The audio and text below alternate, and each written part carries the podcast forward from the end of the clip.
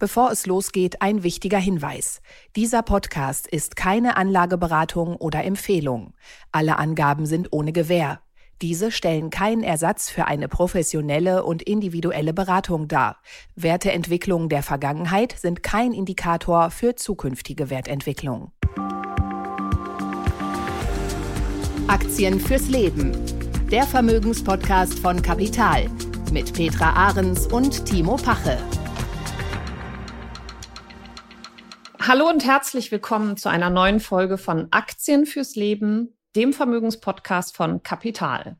Und heute sind wieder für Sie hier Petra Ahrens und Timo Pache.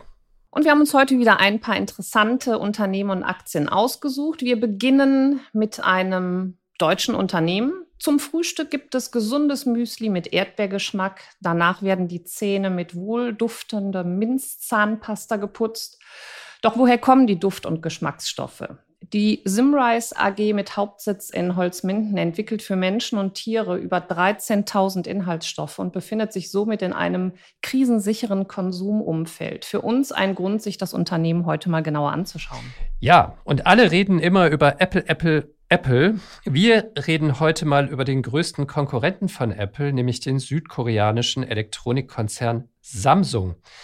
Der macht nämlich noch sehr viel mehr als nur Smartphones. Und zu guter Letzt beschäftigen uns mit Mode aus Deutschland. Wir sprechen heute über Hugo Boss. Gerade aktuell spannend. Wir wollen uns, das Unternehmen näher anschauen. Zuvor aber der obligatorische Blick zurück ähm, auf die letzte Woche und da gucken wir auf Volkswagen. Aus zwei Gründen. Am Mittwoch vergangener Woche wurde bekannt, dass Volkswagen beim chinesischen Autobauer Xpeng einsteigt mit 5 Prozent für umgerechnet gut 700 Millionen Dollar und zum anderen, weil Volkswagen CEO Oliver Blume am Donnerstag die Halbjahreszahlen des Konzerns präsentierte und die waren, naja, wie soll man sagen, so gemischt. Petra, wir haben ja schon häufiger an dieser Stelle über Volkswagen gesprochen. Die Aktie liegt auch nach diesen Nachrichten relativ unbewegt bei um die 120 Euro. Ich unterstelle mal, du bist nach wie vor noch nicht so richtig überzeugt, bei VW einzusteigen, oder? Wie viele andere Marktteilnehmer auch, Timo. Genauso ist es. Also zunächst, wie du schon gesagt hattest, kam in der vergangenen Woche die eigentlich positive Nachricht, in der, der Einstieg über Xpeng, um sich natürlich im, äh, im chinesischen Markt der Absatzprobleme, die man hat, zu widmen. Und ähm, das ist natürlich auch ein ganz guter Schachzug gewesen. Also unter dem, dem, Motto, wenn du sie nicht schlagen kannst, dann schließe dich ihnen an, hat hier Oliver Blume natürlich äh, sich versucht, mit milliardenschweren äh, Investitionspaketen im chinesischen Markt etwas zu, zu etablieren. Motto in China für China. Und ähm, aber im Grunde genommen, als diese Nachricht rauskam, hat man nur einen Profiteur gesehen und das waren die Aktien von Xpeng. Die sprangen nämlich um äh, 35 Prozent an und VW hingegen gaben gleich ab. Also das hat mich auch ein bisschen verwundert. Also die Marktteilnehmer sehen hierin jetzt nicht wirklich das Fußfassen im chinesischen Markt, sind eher skeptisch unterwegs. Und das muss man im Grunde genommen auch sein, weil man muss jetzt erstmal abwarten, was bringt diese Kooperation. Wie interpretierst du denn dann am nächsten Tag die präsentierten Halbjahreszahlen von Blume? Da ist ja interessant, dass man einerseits die Absatzziele für dieses Jahr deutlich nach unten korrigiert hat. Das war auch nicht weiter überraschend.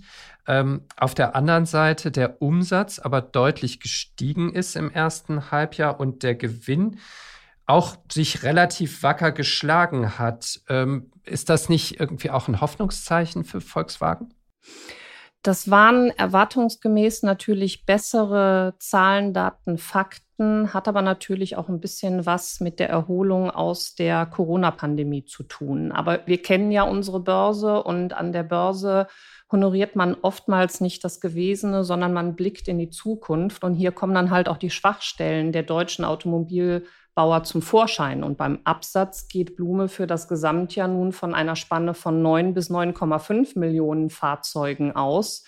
Bisher hatte man um die 9,5 Millionen in Aussicht gestellt. Das ist also Das ist eine Senkung beziehungsweise eine Anpassung der Prognose und ähm, spricht natürlich auch so ein bisschen diese Situation in, in China an und der, der große Druck, der durch die chinesischen Konkurrenten entstanden ist. Also daher, die Zukunft sieht weiterhin nicht rosig aus für deutsche Automobilbauer und schon erst recht nicht für Volkswagen.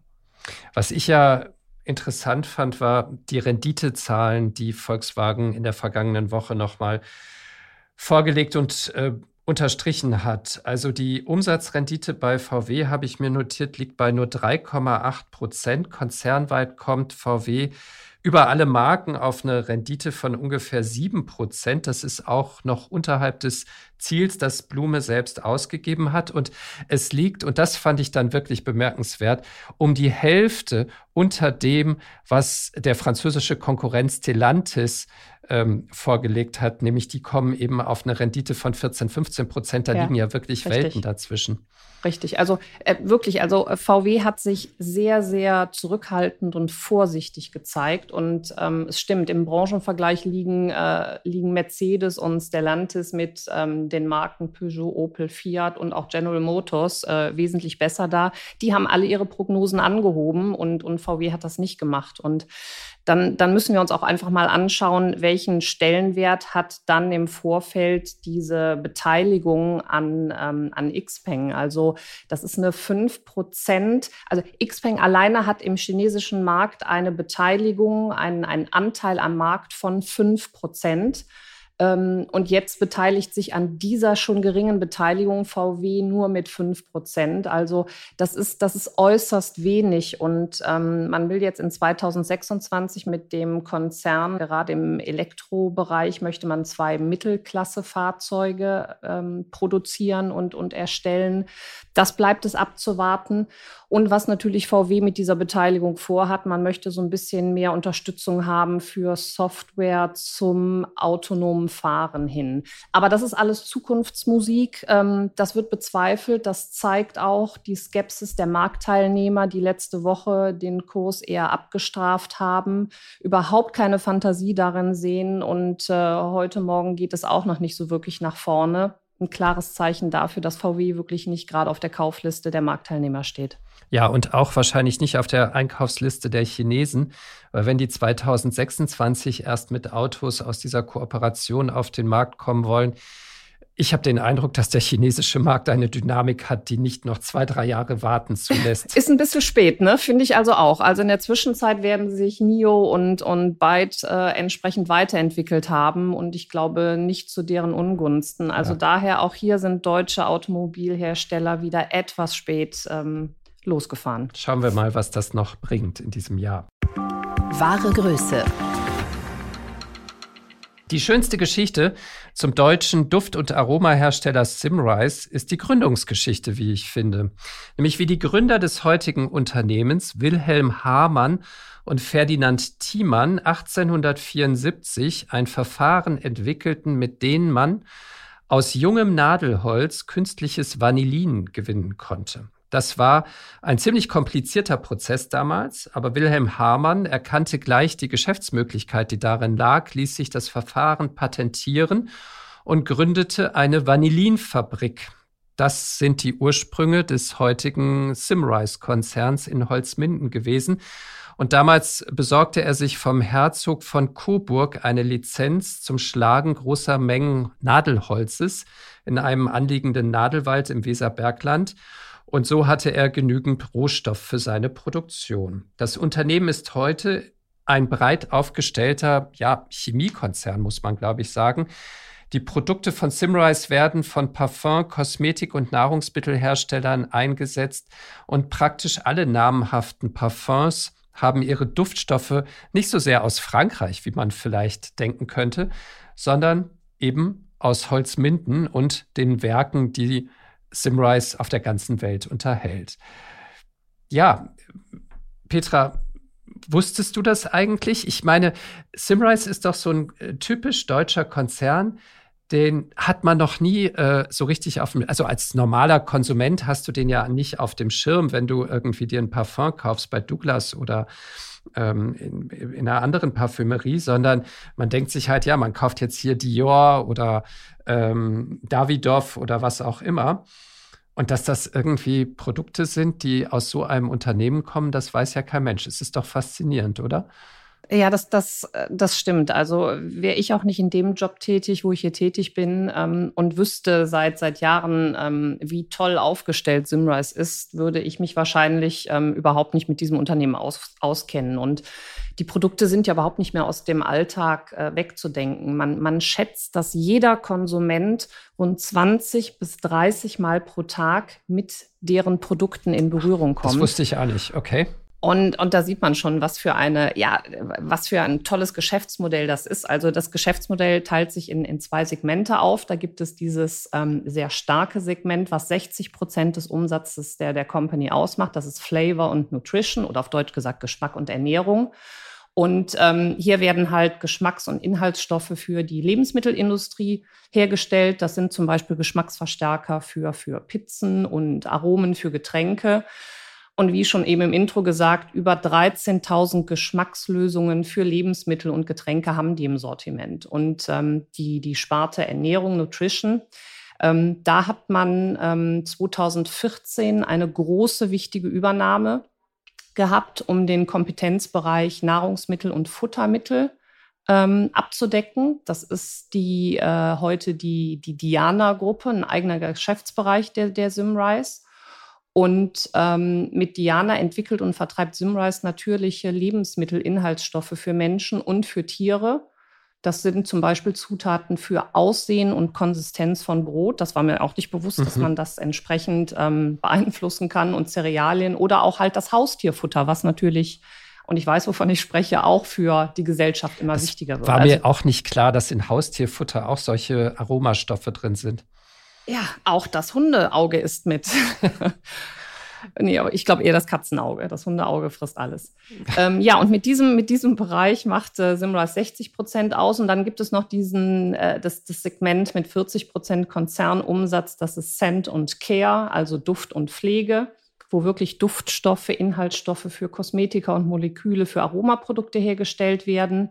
Und die finden wir halt, wie gesagt, in Parfums oder in Haarpflegeprodukten. Also sensationell gut aufgestelltes ähm, Konsum-Geschäftsmodell, was natürlich auch jeder Krise standhält, weil sie eine sehr breite Verteilung haben und als Zulieferer in der gesamten Lebensmittelindustrie überhaupt nicht mehr wegzudenken sind. Im Grunde ist aber Simrise eigentlich immer noch ein typisch deutscher Mittelständler, ähm, machen 4,6 Milliarden Euro Umsatz. Zumindest haben sie die im letzten Jahr gemacht. Äh, die neuen Halbjahreszahlen werden für diese Woche erwartet. Und ähm, der Gewinn ging zuletzt runter auf 418 Millionen Euro. Das ist wahrscheinlich geschuldet äh, der Inflation und äh, der höheren ähm, Einkaufspreise, die auch so ein Unternehmen übernehmen mhm. muss, oder? Mhm. Also ja, sicherlich. Also Mittelständler meinst du jetzt von den von den ja, Umsatzzahlen genau. grundsätzlich am. Genau. Ach so, ja, natürlich. Also ja, da sind sie natürlich noch weit hinter Microsoft und Apple. Richtig, genau. Oder Aber trotzdem sind sie in ihrem Bereich ein Weltkonzern natürlich. Also ja, natürlich. Also sie ja. sind, sie haben 100 Standorte und und weltweit vertreten und und die Produkte werden über 150 Ländern äh, vertrieben. Genau. Und ähm, Börsengang war 2006 mit 17 äh, Euro. Sie haben damit sehr viel Schulden äh, abbauen aufbauen können. Und nur ein Jahr später stieg Simrise dann in den MDAX auf und seit 2021 sind sie im DAX. Also daher. Da habe ich eine lustige äh, kleine Anekdote noch zu erzählen. Als äh, Simrise in den DAX aufgestiegen ist, hatten wir ein Interview bei Kapital mit dem CEO Hans-Jürgen Bertram. Und ähm, wir haben ihn natürlich gefragt, wie das jetzt für ihn ist, in den DAX aufzusteigen und so weiter und weiter. Er sagte, ja, also eigentlich wäre ich ganz froh darum, wenn mir das erspart bliebe. Ähm, weil das war damals in diesem ganzen Umfeld, Wirecard war pleite gegangen, es war ja schon die erste spektakuläre ähm, Pleite im DAX. Und dann kam irgendwie HelloFresh da rein, Delivery Hero, lauter Unternehmen, die zwar starke Wachstumszahlen hatten, aber die noch nie in ihrem Leben wirklich Gewinn gemacht hatten. Und dazwischen war auf einmal mit Simrise so ein super solides Unternehmen. Und für den war das damals eher so ein Makel, jetzt im Kontext dieser ganzen Unternehmen in den DAX aufsteigen zu sollen, als eigentlich eine Beförderung. So ein typisches Zeichen, glaube ich, wie dieses Unternehmen tickt, nämlich sehr, sehr solide. Ja, und ja sehr demütig auch. Ne? Ja. ja. Ich meine, Simrise, der Markt wächst mit steigendem Wohlstand und der, der Weltbevölkerung. Also das sorgt für das Unternehmen für eine sichere und, und langfristig wachsenden Cashflow. Also das ist schon das äh, besonders Interessante an Simrise, dass das Unternehmen halt wirklich ein, ein krisensicheres und nicht zyklisches Geschäft ähm, mit Wachstumsmöglichkeiten verbindet. Und Lebensmittel und Alltagsprodukte werden dauerhaft und planbar nachgefragt. Und das ist die ganz große Sicherheit, die man hier hat. Jetzt ist aber ja Simrise so ein bisschen der Porsche unter den deutschen DAX-Aktien. Das KGV liegt bei, du hast es bestimmt. Ja, 48,4 ist nicht mehr ganz so günstig, ne? Nee, genau. Das ist, äh, glaube ich, das höchste KGV im DAX. Ähm, trotzdem für dich eine attraktive Aktie? Ja, also wir hatten ja schon in unseren vorherigen Podcasts äh, immer wieder erwähnt, dass wir das KGV anders betrachten müssen als vor 10 oder 15 Jahren. Also mit steigender Qualität steigt auch das KGV. Und ähm, daher finde ich Simrise ein, ein sehr interessantes Unternehmen. Es ist eine ganz, wenn man sich den Chart anschaut, eine ganz solide und kontinuierliche Kursentwicklung seit 15 Jahren. Die standen im Tief bei 7 Euro und bis heute 1400 Prozent auf aktuell circa 100 Euro gestiegen. Und selbst Corona und der Krieg können mit Unternehmen nicht wirklich äh, was, was antun. Also der Höchstkurs war im, ich glaube, es war im Januar 2022, stand er bei 130. Also genau. sprich, da hätten wir noch 30 äh, Prozent Potenzial nach oben. Natürlich KGV mit knapp unter 50 ist eine hohe Bewertung. Aber letztendlich ähm, lohnt es sich, das Unternehmen anzuschauen. Wir hatten uns im Vorfeld unterhalten. Ich bin halt im Moment nicht in Kaufstimmung. Also wenn ich aus dem Fenster rausgucke, bin ich schon gar nicht in Stimmung. Hier regnet es mal wieder seit, seit Tagen. Aber wir sind in der Sommerpause und was mich halt verwundert, ist, dass die Märkte so kontinuierlich hoch stehen. Mhm. Das in der Sommerpause und für mich gibt es dann nicht wirklich Gründe für. Also wir haben immer noch gefühlt multiple Krisen. Wir wissen nicht, wo die, wo die Zinsanhebungen hingehen. Sie werden weitergehen. Das haben wir jetzt gesehen mit EZB und auch mit der Notenbank. Also daher erwarte und hoffe ich, dass in den kommenden Wochen und Monaten uns die Börse vielleicht mal die Gelegenheit gibt, auch mal wieder eine Delle hinzulegen. Und dann könnte ich mir vorstellen, dass auch Konzerne und Unternehmen wie Simrise auch noch mal ein bisschen korrigieren.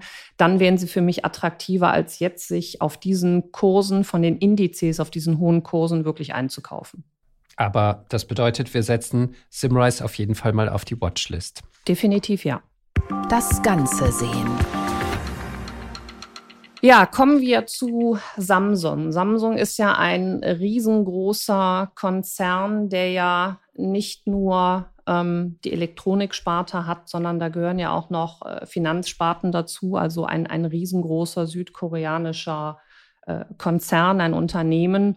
Und Timo, du hattest am Anfang gesagt, Apple, Apple, Apple. Ähm, und da haben wir ja noch den Konkurrenten Samsung. Deswegen wollen wir heute uns aus diesem Samsung-Konglomerat, die Samsung Electronics, im Grunde genommen den Bereich herausgreifen, der uns wirklich interessiert und der halt diese breite Produktpalette von elektronischen Geräten hat ähm, für Verbraucher und für Industrie, der Halbleiter herstellt, der PCs und Monitore macht. Wir kennen die von Fernsehern und, und Haushaltsgeräten, Klimaanlagen, Mikrowellen. Also das Unternehmen hat so, so viel mehr.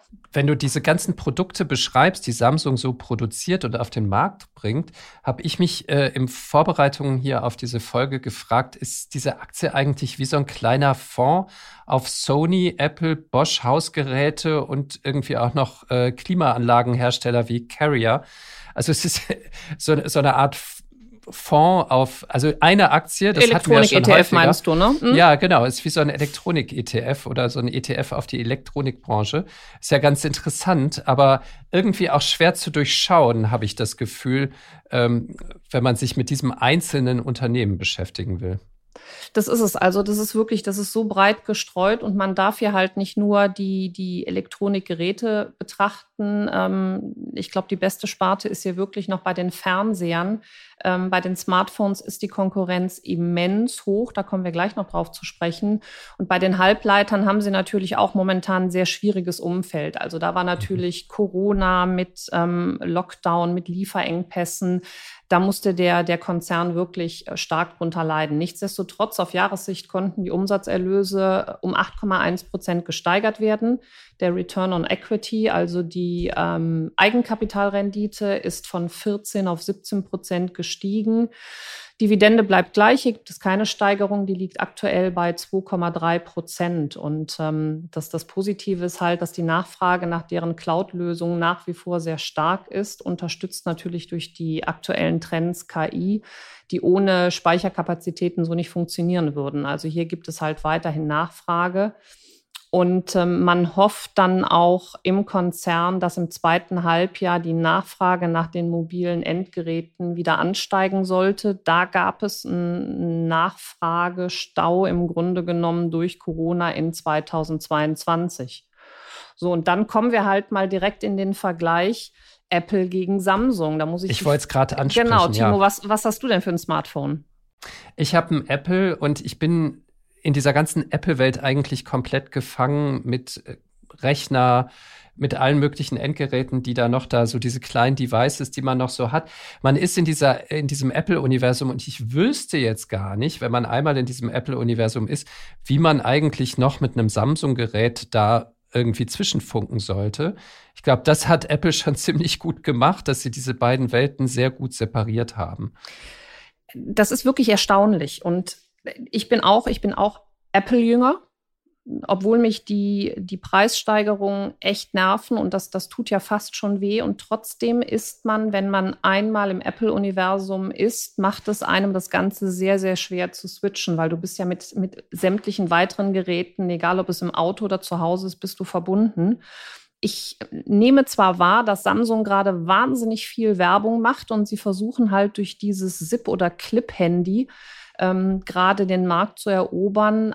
Aber ähm, ich habe mir die Zahlen angeguckt. Im ersten Quartal 2023 beläuft sich der Marktanteil von Apple an den weltweit verkauften Smartphones ähm, auf 20,5 Prozent. Das sind ungefähr 55 Millionen verkaufte Geräte. Samsung kommt auf einen höheren Marktanteil von 22,5 Prozent. Das sind 60,5 Millionen ähm, verkaufte Geräte. Aber während Samsung im Vergleich zum Vorquartal, und da fällt es schon auf, das hat mich gewundert, 1,2 Prozentpunkte verliert, legt Apple zu. Und das, obwohl die Preise immer höher werden. Mhm. Ähm, das iPhone 14 ist derzeit das meistverkaufte Handy der Welt. Und das hat mich gewundert, weil ich habe gedacht, dass Samsung durch diesen niedrigeren Preis weltweit mehr davon profitiert und einen höheren Absatz hat. Dem Hätte ist aber nicht so. Dem ist also ja. in der Tat nicht so. Und ähm, ja, Samsung hat natürlich die Schwäche der Weltwirtschaft im vierten Quartal 2022 deutlich mehr zu spüren bekommen als der Konkurrent Apple. Und das bedeutet, Apple hat eine Preismacht und ähm, man switcht hier halt einfach nicht so, so einfach. Und das schlägt sich ja, glaube ich, auch in den ganzen Unternehmenszahlen nieder. Ne? Du hast eingangs erwähnt, Samsung ist stark gewachsen, sowohl im Umsatz als auch im Gewinn. Aber ich glaube, wenn man die Margen nebeneinander liegt, dann macht Apple mit äh, dem Umsatz, den sie machen, auch noch mal um Längen mehr Gewinn, als das Samsung hinbekommt, oder? Korrekt, so ist es, so ist es. Und ähm, man sieht es auch in der, in der Kursentwicklung. also im Chart siehst du auch, dass das Apple mit äh, momentan KGV, glaube ich, von, von um die 33 und einem Kurs von knapp 200 US-Dollar stehen die auf Allzeithoch. Und Samsung ist weit davon entfernt. Also Samsung hängt wirklich noch in Problemen. Ähm, äh, der, der Corona-Pandemie kommt da nicht wirklich vom Fleck. Natürlich hat sich auf die letzten 20 Jahre ähm, gut entwickelt, aber kein Vergleich zum Konkurrenten Apple. Und ähm, KGV spiegelt das auch wieder, liegt bei Samsung bei 10,7. Und ähm, das halte ich aktuell auch für sehr, sehr fair bewertet, vor allen Dingen aus Sicht der, der Ertragsseite. Ne? Aber ist doch interessant. Also die Erkenntnis jetzt aus diesem kleinen Vergleich, den wir hier gemacht haben zwischen Samsung und Apple, zeigt einfach, dass die Konzentration auf ein relativ kleines, zumindest klein im Vergleich zu dem Produktportfolio, das Samsung im Angebot hat, die Konzentration auf so ein deutlich kleineres Produktportfolio, das aber konsequent zu durchdenken und in jede Form und in jede Richtung perfekt zu perfektionionieren, dass das am Ende das sehr viel lukrativere Geschäftsmodell ist, als mhm. im Grunde genommen zu versuchen, alles zu produzieren. Das, das ist so und Hinzu kommt natürlich auch noch, dass die Zahlen, die die Samsung da ähm, hingelegt hat, auch noch so einen kleinen positiven Impact haben, ähm, der im Grunde genommen äh, nichts mit dem tatsächlichen Geschäft zu tun hat. Also der Gewinn pro Aktie ist gestiegen obwohl der operative Gewinn ja leicht zurückgegangen ist. Und das ist einzig und allein auf eine geringere Steuerlast zurückzuführen im vergangenen Jahr. Woran liegt das? Ähm, das liegt daran, dass äh, Korea kürzlich eine Steuerreformierung hatte. Dort wurde nämlich festgelegt, dass Dividenden von Tochtergesellschaften ähm, die erzielt werden, ab sofort steuerfrei sind. Und wie wir wissen, ist zum einen Samsung natürlich das absolut vorherrschende Unternehmen in Korea. Und mit den ganzen Tochtergesellschaften, die dieser Gesamtkonzern hat, sind natürlich dann entsprechend diese Steuerzahlungen, ähm, äh, diese Dividendenzahlungen, sorry, sind steuerfrei. Und das ist der einzige Grund, warum der Gewinn pro Aktie dementsprechend gestiegen ist. Also nicht aus eigenem Absatz oder Umsatz, sondern wegen dieser geringeren Steuerlast. Daher sage ich aktuell relativ fair bewertet und ähm, nicht so wirklich der Business Case im Moment. The trend is your friend.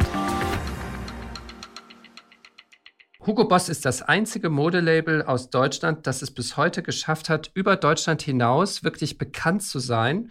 Und zugleich ist es das Modelabel, das aus diesem Kapital, nämlich dieser Bekanntheit und den Ambitionen, die daraus entstanden sind, nämlich tatsächlich die Welt zu erobern, eigentlich nie so richtig etwas geschafft hat oder es nie so richtig erreicht hat. Es gibt Hugo Boss zwar auf der ganzen Welt, aber eigentlich ist es doch eine sehr, sehr deutsche Marke geblieben, all die Jahre. Das fing an, diese, diese Aufstiegsgeschichte mit einem CEO, Bruno Selzer, der in den Nullerjahren der 2000er Jahre die Führung bei Hugo Boss übernommen hat und versucht hat, mit China, mit den USA Hugo Boss richtig äh, bekannt und groß zu machen. Dann kam so eine Zwischenphase mit verschiedenen äh, CEOs und 2016 übernahm schließlich Mark Langer, ein ebenfalls sehr langjähriger äh, führender Mitarbeiter bei Hugo Boss, die Spitze des Unternehmens. Er war zuvor CFO gewesen und das ist ja immer eine komische Kombination, wenn so ein Chief Financial Officer auf einmal ein Modekonzern und ein Modelabel übernimmt. Da haben alle schon so ein bisschen die Augenbrauen gerümpft und tatsächlich ging es nicht wirklich gut. 2021 schließlich übernahm Daniel Grieder, ähm, und das ist bis heute der CEO. Er kommt vom US-Modelabel Tommy Hilfiger, einem Sportlabel etwas anders positioniert als Hugo Boss. Und das ist ja schon irgendwie eine ganz spannende Konstellation jetzt, weil Boss kennt man vor allen Dingen für Herrenanzüge. Das war in der Corona-Pandemie äh, nicht mehr das Produkt, was so richtig gut funktioniert hat. Genau in der Zeit hat Grieder übernommen. Und die spannende Frage ist jetzt eben, wie steht das Unternehmen heute da unter diesem neuen CEO? Oder verhältnismäßig neuen CEO, hat es schon den Turnaround geschafft oder nicht? Petra, wie guckst du auf Hugo Boss? Also was, was auffällig ist, ist, seitdem Daniel Grieder im Amt ist, seit 2021 hat sich der Kurs auch entsprechend entwickelt. Also man, man scheint ihm einige äh, Vorzugslorbeeren wirklich zu gestatten und wir sind von, vom Kurs von 20 auf aktuell 73 gestiegen. Also man traut ihm einiges zu und ähm, ja, ich weiß gar nicht, in welche Richtung er gehen muss oder gehen wird. Also wir haben diese zwei Segmente und man weiß gar nicht so richtig, ähm, wo ist jetzt Hugo Boss als, als Marke anzusiedeln. Also wir haben einmal das Segment Boss. Ähm, hiermit adressiert das Unternehmen ähm, Kunden im Premium-Segment. Ähm, die, und dieses Segment macht immerhin 85 Prozent des Umsatzes aus und lässt sich ähm, wirklich in, dann nochmal in die Männerbekleidung ähm, unterteilen, die insgesamt auf 78 Prozent der Umsätze kommt und dann Frauenbekleidung. Du hattest mich eben aufgeklärt, das macht nur sieben Prozent aus. Also hier sind wir Frauen wirklich weit hin, liegen weit hinten. Das hätte ich so gar nicht vermutet, weil ich zu Hause habe zwei ähm, Etui-Kleider von Hugo Boss im, äh, im Schrank hängen. Deswegen habe ich gedacht, es wundert mich auch so ein bisschen. Ne? Also ich ja. meine, ähm, Frauen sind natürlich genauso in der Businesswelt präsent wie Männer, ähm, dass die Marke es trotzdem nicht geschafft hat, obwohl sie ja seit vielen Jahren schon eine Frauenlinie hat, ähm, da stärker. Seit 1998, Fuß, ja, ne? Seit 1998 gibt es die Kollektion für Frauen und ähm, wundert mich, aber nicht wirklich. Also es ist in der Tat ist es sehr, sehr wenig, sieben Prozent äh, Anteil an der Frauenbekleidung zu haben. Aber Frauen haben natürlich auch, ähm, sind da etwas äh, wechsel- äh, und schwankungsmutiger als die Männer. Und ich, ich glaube einfach, dass Frauen auch eine wesentlich größere Auswahl haben. Das stimmt. Ich, Im Bekleidungssegment muss, das zu haben. Also ich muss zugeben, zum Beispiel, ich habe jahrelang nur Bossanzüge gekauft, aber auch, weil ich gar nicht so richtig auf die Idee gekommen bin, dass man auch mal was anderes ausprobieren könnte. Ne? Also Männer scheinen einfach eine viel größere Markentreue treuer, zu haben. Treuer zu sein. Ja, das stimmt. Ja, geht einem ähnlich wie bei Apple. Wenn du einmal einen Hugo Boss Anzug im Schrank hast, dann, dann bleibst du dieser Marke auch treu. Und, und Frauen sind da, ja, sind halt nicht so treu. Zumindest in diesem Segment nicht. Also gehen auch schon mal gerne zu Jill Sander oder Hermes, was es da noch alles gibt. Naja, aber in diesem Segment ist wirklich ähm, Hugo Boss mit der Marke Boss im Premium-Segment sind sie ganz gut ähm, etabliert. Es gibt das zweite Segment, das dann nur noch Hugo heißt. Und hier spricht das Unternehmen halt ein breiteres Publikum an. Hier sind sie ein bisschen trendiger und moderner unterwegs und die, die Produkte sollen dann eher so einen unkonventionellen Stil der Marke widerspiegeln. Dieses Segment macht gerade mal 15 Prozent des Umsatzes aus und hier hast du natürlich auch eine unglaubliche Marktbreite und eine hohe Konkurrenz. Ich glaube, das größte Problem des Unternehmens, du sprachst es schon an, ist, dass man nicht weltweit wirklich diese Anerkennung oder, oder diesen, diesen Bekanntheitsgrad hat. Das Unternehmen ist zum Großteil halt in Europa tätig und wir haben hier in Europa, haben wir ja einfach ein, ein wirtschaftlich schwieriges Umfeld und das macht sich in erster Linie wahrscheinlich auch im Kauf von Textilien bemerkbar, gerade wenn es ein bisschen äh, in die höheren Segmente und Preise hineingeht. Es sei denn, wir sind nur im Luxussegment vorhanden. Das wollte ich gerade sagen. Ja, das wollte ich gerade mhm. sagen. Ich würde doch annehmen, dass die Preissensibilität gerade im ganz hochpreisigen Segment viel niedriger ist als in diesem Mittelsegment, also wo ein Anzug meinetwegen zwischen 400 und 650 Euro oder so kostet. Das ist ja genau das Segment, in das Daniel Grieder wieder stärker geht mit der Marke Boss, nachdem ja einige seiner Vorgänger die Marke eher sozusagen höherpreisig versucht haben zu positionieren, was auch nicht so richtig funktioniert hat. Kurzum, ist das irgendwie eine erfolgsversprechende Strategie, in diesem wirtschaftlich schwierigen Umfeld ausgerechnet auf ein Segment der Bekleidungsindustrie zu setzen, das eher sehr umkämpft ist? Ich, ich weiß nicht, ob dieses Segment Herrenbekleidung so wahnsinnig umkämpft ist. Ich glaube halt einfach, dass dass der europäische Markt hier nicht wirklich viel hergibt von der Nachfrage her. Also schau dich selbst an. Also ich glaube nicht, dass das die Männer ähm, anders als Frauen 15 oder 20 Anzüge im, im Schrank hängen haben. Also das heißt, wenn du einmal einen hast und du hast eine gute Qualität, und das setzen wir hier mal voraus, dann hängt der im Schrank. Und in Europa ist es einfach so, in den vergangenen Jahren brauchten wir diesen Business Fall nicht so sehr, weil wir erstmal ähm, mehr Termine wahrscheinlich im Homeoffice und über Teams hatten, als das wirklich in Präsenz wahrgenommen wurde. Und ähm, man achtet hier halt auf, Aufga auf, auf diese Ausgaben. Und wir müssen einen Unterschied machen, ob du dir einen Anzug zwischen äh, 400 und 800 Euro kaufst oder ob du dann wieder in das ganz hochpreisige Segment mhm. gehst. Und dafür haben Menschen immer, wir haben schon hier über unterschiedliche Luxusgüterhersteller gesprochen. Also für Hermes und Louis Vuitton haben die Leute immer Geld. Aber wir sind trotzdem auch in der Premium-Klasse bei Hugo Boss sind wir immer noch irgendwo im Mittelfeld. Und das ist halt sehr, sehr schwierig. Und wenn du, wenn du dann berücksichtigst, dass 63 Prozent der Umsätze in Europa gemacht werden, dann hast du hier eine ganz andere Markt- oder eine, eine weniger geringe Markttiefe als Hermes, die zwischen 60 und 70 Prozent im asiatischen Bereich machen und hier halt mehr investiert wird. Und hinzu kommt halt, dass die Modebranche eine sehr, sehr schnelllebige äh, Branche ist und ähm, günstige Preise und starker Wettbewerb natürlich den gesamten Markt verzerren. Und hier tut sich das Unternehmen schwer. Also ich, ich glaube, und das, das hat er ja auch gesagt, ähm, äh, der CEO, dass er sich momentan ein bisschen anders ausrichten wird. Das honoriert auch der, der Kurs. Das heißt, er versucht gerade die, die Regionen, die er bisher noch nicht so akquiriert hat, wie Asien und den Pazifik, Raum. Hier versucht er, den, den Umsatzanteil zu erhöhen. Gleichzeitig siehst du auch noch Aktivitäten im Bereich Nachhaltigkeit und hier will er auch bis 2030 ähm, will er entsprechend ähm, viel, viel bewegen. Er will nachhaltig werden. Er will gesamt in diesen kreislauffähigen Umsatz hineinkommen. Ähm, und hier, das, das ist die Zukunft, die momentan im Kurs und was die Marktteilnehmer auch bezahlen und was man sieht in der Steigerung der letzten äh, zwei Jahre. Gut, aber die Eroberung der Welt mit Hugo Boss hat ja schon vorher nicht geklappt. Also warum die jetzt klappen soll, weiß ich nicht. Ich habe nicht den Eindruck, dass die Welt darauf wartet, noch ein Modelabel aus Deutschland nochmal neu kennenzulernen. Ich meine, man kennt ja Hugo Boss, man weiß, was die machen. Ob der Chinese dann sagt, oh, das finde ich aber spannend jetzt, ähm, bin ich irgendwie skeptisch.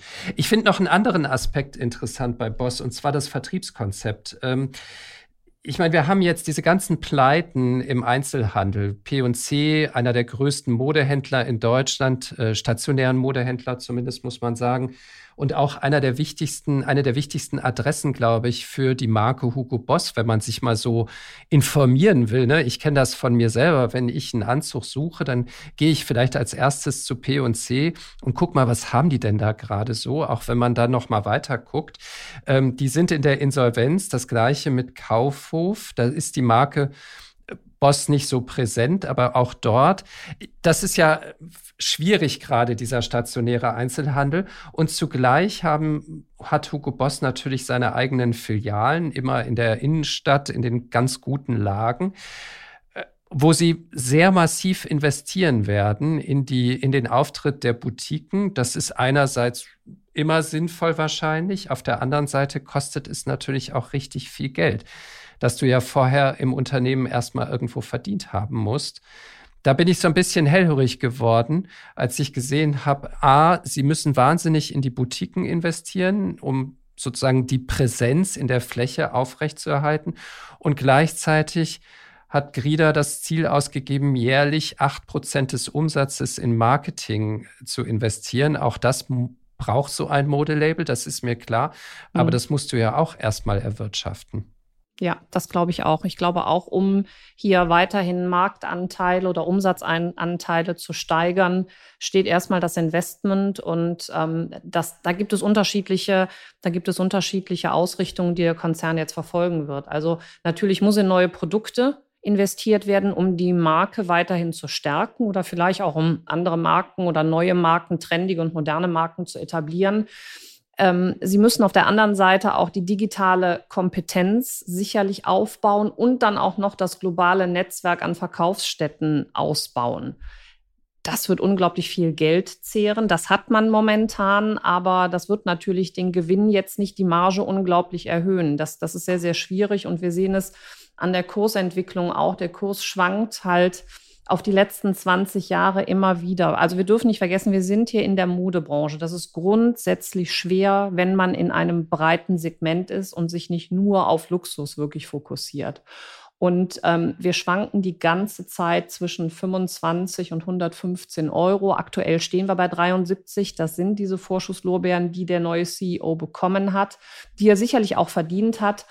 KGV mit 23, ähm, okay, ist wahrscheinlich angemessen. Rosie liegt bei 16,6, also ähm, ist im Grunde genommen, ist es auf das eingesetzte Kapital ein ganz guter Gewinn, der hier erwirtschaftet wird. Ähm, nichtsdestotrotz, seit Mitte 2020, der Kurs hat sich aktuell verdreifacht. Wie viel Platz nach oben ist, ist noch fraglich. Von der Charttechnik her muss ich sagen, bei 80 haben wir erstmal einen gravierenden Widerstand aus 2017, 2018. Die Charttechniker unter uns wissen, was das bedeutet. Da müssen sie erstmal durchgehen. Das ist die Frage, ob sie das schaffen, wenn man sich das Ganze so anschaut. Es, es, hat langfristig ein bisschen den Anschein, dass das Unternehmen eine gewisse Trendwende mit dieser neuen strategischen Ausrichtung von Glieder durchführt. Wie nachhaltig das sein wird, im wahrsten Sinne des Wortes, bleibt abzuwarten. Wenn wir uns andere Modekonzerne halt anschauen und wenn wir hier, wir hatten es eben schon angesprochen, gerade in den Luxusgüterbereich hineingehen, gefällt mir natürlich Hugo Boss weniger gut, weil mhm. sie nicht klar einen Fokus haben. Also daher, wenn ich in die Modewelt investieren möchte, wäre für mich nicht der erste Kandidat Hugo Boss. Dann schauen wir mal, was aus Hugo Boss noch wird in den kommenden Monaten und Jahren. Herzlichen Dank. Das war Aktien fürs Leben, der Vermögenspodcast von Kapital mit Petra Ahrens und Timo Pache. Und wir zwei, wir verabschieden uns jetzt in eine kleine Sommerpause. Wir machen nämlich auch mal Urlaub. so ist und wir es. kommen aber zurück, genau, den brauchen wir auch. Wir kommen zurück und zwar am 6. September sind wir wieder hier an dieser Stelle für Sie da. Ich meine, dieser Termin wäre auch schon in meinem Kalender eingetragen und bis dahin wünsche ich allen Hörerinnen und Hörern eine gute Zeit. Hoffentlich ein schöneres Wetter im August dann, als wir das momentan haben. Timo, dir gute Erholung, damit wir dann am 6. September wieder frisch und mit neuen Themen hier am Start sind. Ich bin mal gespannt, welche Unternehmen uns dann ähm, hier auf, auf den Schreibtisch fallen. Ich auch. Dankeschön. Bis dann. Bis Danke. dann. Tschüss. Tschüss. Aktien fürs Leben. Der Vermögenspodcast von Kapital mit Petra Ahrens und Timo Pache.